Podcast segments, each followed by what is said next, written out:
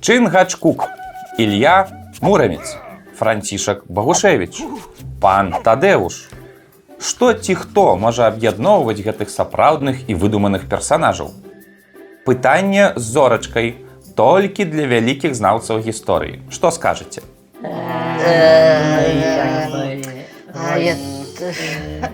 Да ладно, каты, не пыхціце. Я ведаю, што вы не ведаеце. Аб'яднаў усіх гэтых асобаў чалавек, звалі якога Эльвіра Михаил Андрыёлі. Эльвира? Михаил? Андрей? Оля? Ды не, не, італьянец Эльвіра Михаил Андрыёлі, прозвішча такое. Ты что, не выспаўся? У нас перадача пра беларускую гісторыю. Што за італьянцы? Ну, слухайте, у нас і так шмат перадач, якія распавядаюць пра людзей, якія нарадзіліся ў Беларусі, а ўзбагацілі культуру нейкай зусім іншай краіны. Давайте сёння пагаворым пра чалавека, які меў італьянскія карані, але ўзбагаціў культуру тутэйшую, ну а заадно і сусветную. Мастак ваяр Михаил Эльвіра Андрыёлі, герой нашай сённяшняй перадачы.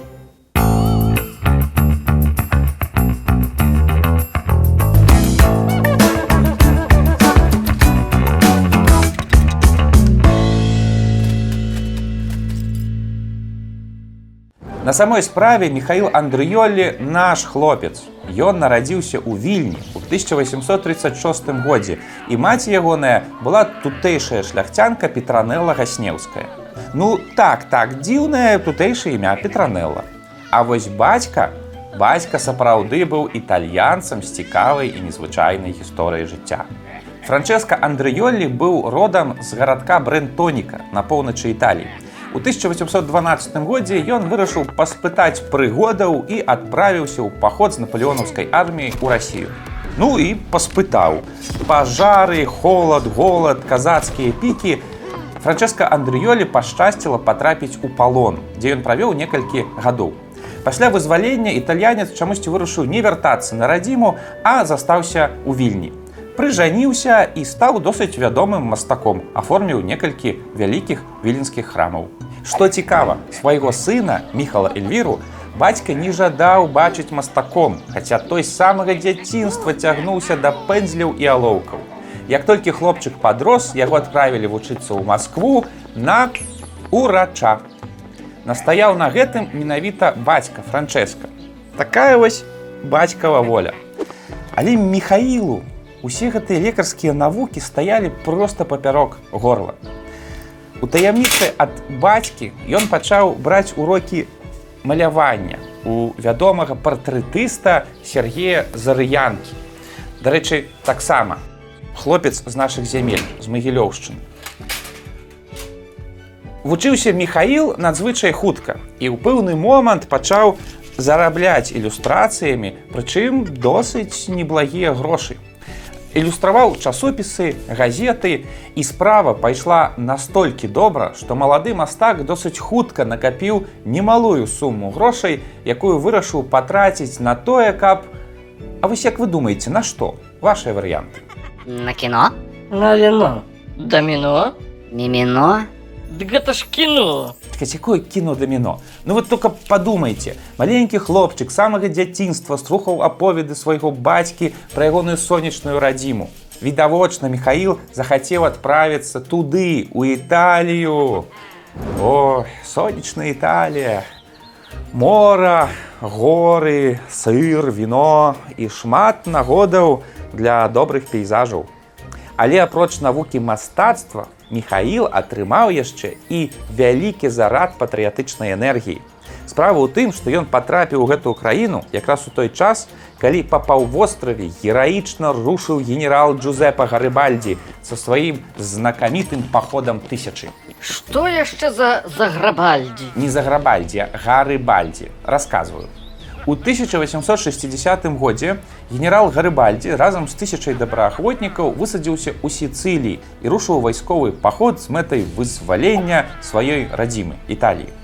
Гэтая падзея, калі тысяча чалавек пачалі аб'яднанне цэлай краіны, вельмі натхніла патрыётаў з рэчы паспалітай.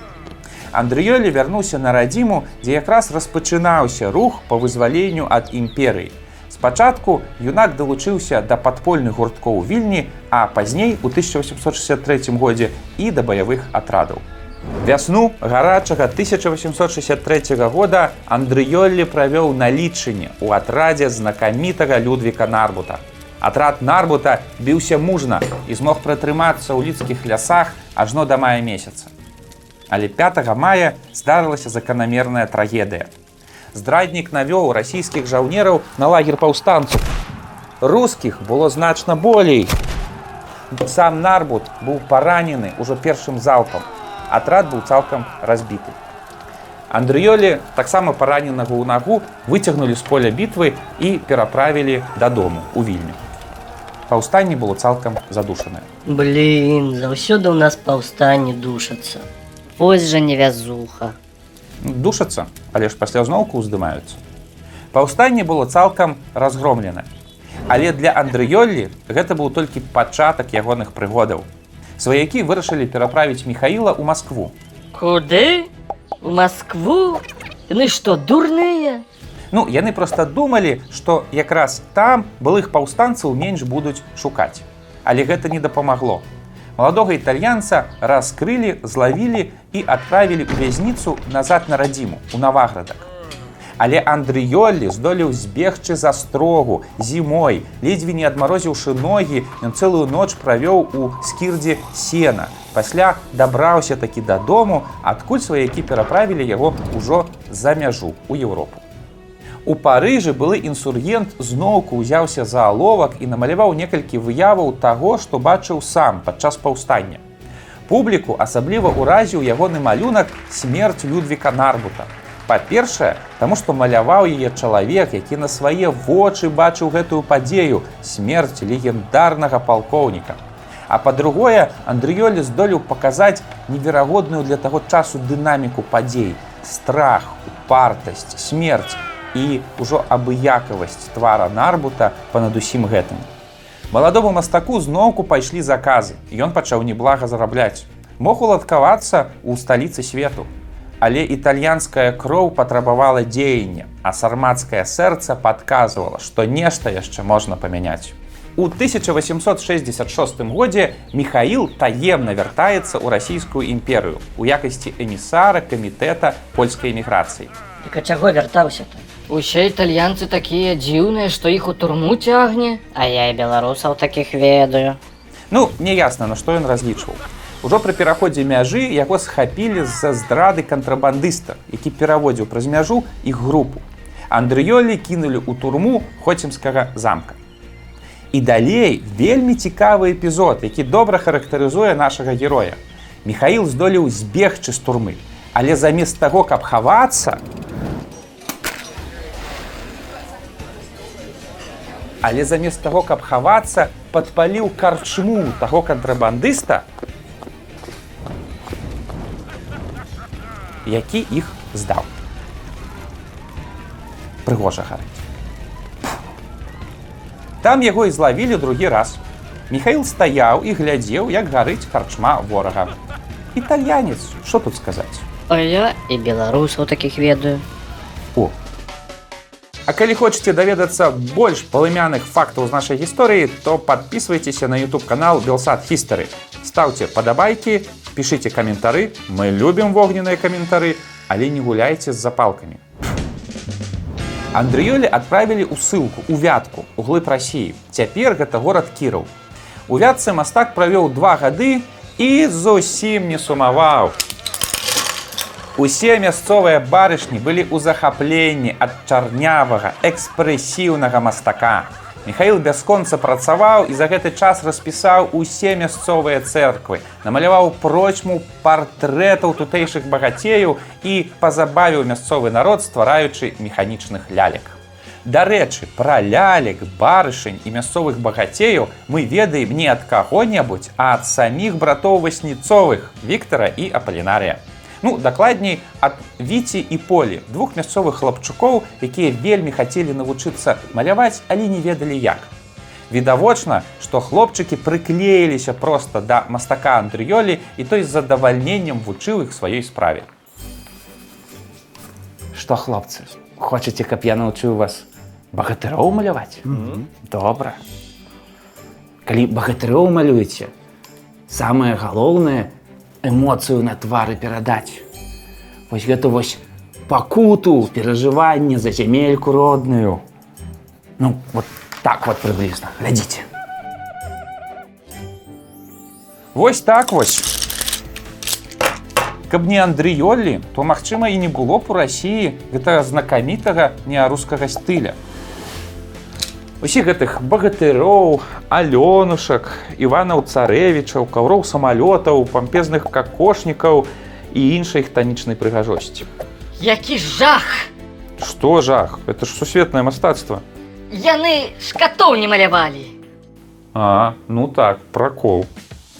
Выходзіць, што ехаў Михаил у Расію, каб рабіць рэвалюцыю, а зрабіў мастацтва.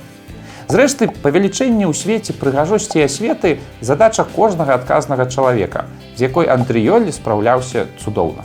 У 1871 годзе імператор крыху падабрэў і вызваліў Андрыёле ссылкі, але забараніў яму вяртацца на радзіму. Таму Андрыёлі паехаў у бліжэйшае вялікае да вільні места гэта была варшава А што варшава а варшава на той час гэта цэнтр кнігавыдавецтва з гэтага часу пачынаецца доўгі можна сказаць бесперапынны творчы перыяд мастака. Андрыёлі малюе па 12 гадзін у дзень. Вельмі хутка і таленавіта. Ілюстрацыі карціны партрэты але найчасцей менавіта ілюстрацыі да кніг. Ён ілюструе творы крашеўскага, славацкага, валюе выявы да юбілея каперніка і агулам супрацоўнічае з большасцю тагачасных буйных выдаўцоў у варшаве. У пэўны момант выяўленчага мастацтва Андрыёлі становіцца мала. Ён набывае вялікі кавалак зямлі на беразе рэчкі свідр пад варшавай у раёне цяперашняга гарадка Отвацка і будуе там дачныя домікі, для якіх сам распрацоўвае архітэктурныя праекты, змешваючы элементы традыцыйнай польскай архітэктуры са швейцарскай і нават цэнтральна-расійскай традыцыі. Гэты стыль пазней атрымаў назву свідэрскі. Нармальна ўладкаваўся. Ага. Партрэты, дачы, ужо пра вільню відаць і не ўспамінаў. Во-во. Каб не ўспамінаў, то і мы пра яго не ўспаміналі. Малюючы на заказ усё, што заўгодна, Андрыёлі відавочна аддаваў перавагу гістарычным сюжэтам старадаўняй літвы. Ён малюе выявы, якія вы, магчыма, бачылі ў падручніках альбо ў кніжках па гісторыі. Ліздзейка тлумачыць гедыміну ягоны сон. Сустрэча тройдзеня з ганнай, забойства кейстута, каляды. І найбольш удалыя ягоныя ілюстрацыі гэта супраца з аўтарамі з Беларусі як бы яны сябе тады не называлі. Андрыёлі ілюстраваў творы Владзіслава сыракомлі, Лаіза Ажэшкі, Юзефа Крашеўскага, Ігната Хоцькі і, канешне, асаблівы поспех ілюстрацыі да пана Тадэвуша, Адама Міцкевіча. Крытыкі прынялі іх не дужа прыхільна, але з цягам часу менавіта гэтыя ілюстрацыі сталі культавымі. Гэта ўсё добра, але зноў жа ніводнага коціка. Ну, так, сапраўды нейкая антыкаційная змова у мастакоў 19 стагоддзя. Дарэчы, Андрыёлі сябраваў з сям'ёй багушевічаў. Таму што хутчэй за ўсё разам з маладым францішкам ваяваў у атрадзе Людвіка Нарбута ў далёкім 1863 годзе. Мы ведаем, што мастак намаляваў партрэт Багушевіча ягоных бацькоў, але, на жаль, гэтыя творы да нас не дайшлі. Таму можна сказаць, што Андрыёлі ведаў пра нараджэнне беларускага нацыянальнага руху з першых вуснаў. Ну, а дакладней з першых вусоў. Ну окей, наш хлопец, Хай сабе з дачай пад варшавай. Але чакай, ты пачаў з чунгачгука дурыш нам галаву міцкевічам і багушевічам. Падмануў? Пра індзейцаў давай! Тут все проста. Слава Андрыёлі дайшла да Парыжа і яго запрасілі ў гэты эпіцэнтр творчага жыцця Еўропы праілюстраваць некалькі кніжак. Там былі гранды, Юго, Шекспір, Дюма. Андрыёлі працаваў з раніцы і да ночы, паспеў шмат чаго зрабіць. Але найбольш удалымі былі ягоныя ілюстрацыі да твораў фенемара купера, апошні з магікан, піянеры, прэрыя. Калі дома у вас ёсць старая бібліятэка савецкіх часоў, то хутчэй за ўсё там ёсць і фенемар купер. Вось падыдзіце зараз туды і знайдзіце там апошняга з магікан. Пагартайце ілюстрацыі і вы зразумееце, што хоць прозвішча Андрыёлі вы, магчыма, сёння пачулі ўпершыню, але гэты чалавек суправаджаў вас з самага дзяцінства. Памёр таленавіты ілюстратар крыху не дачакаўшыся два стагоддзя у 1893 годзе. Адарваны ад радзімы ён здолеў шмат зрабіць для мастацкага пашырэння яе гістарычнага вобразу. Утульнасць і шляхетная гасціннасць на ваградчыне у пану Тадэушу. Яўрэйскае жыццё ў творы Ілаізы Ажэшкі, змрочныя лёхі крэўскага замка і крывавы бой паўстанцаў пад лідай. На ўсё гэта мы цяпер глядзім вачыма мастака, які сам у сваім жыцці перажыў шмат і здолеў перанесці свае эмоцыі на паперу. Паралельна нібы іграючы віленскі італьянец узбагаціў яшчэ амерыканскую і расійскую культуры. Михаил Андрыёлі яшчэ адна асоба у капілку нашых герояў, ахвяраў паўстання 1863 года, якія нібыта прайгралі тады, але па выніку перамаглі, бо змаглі раскрыць свой талент напоўніцу.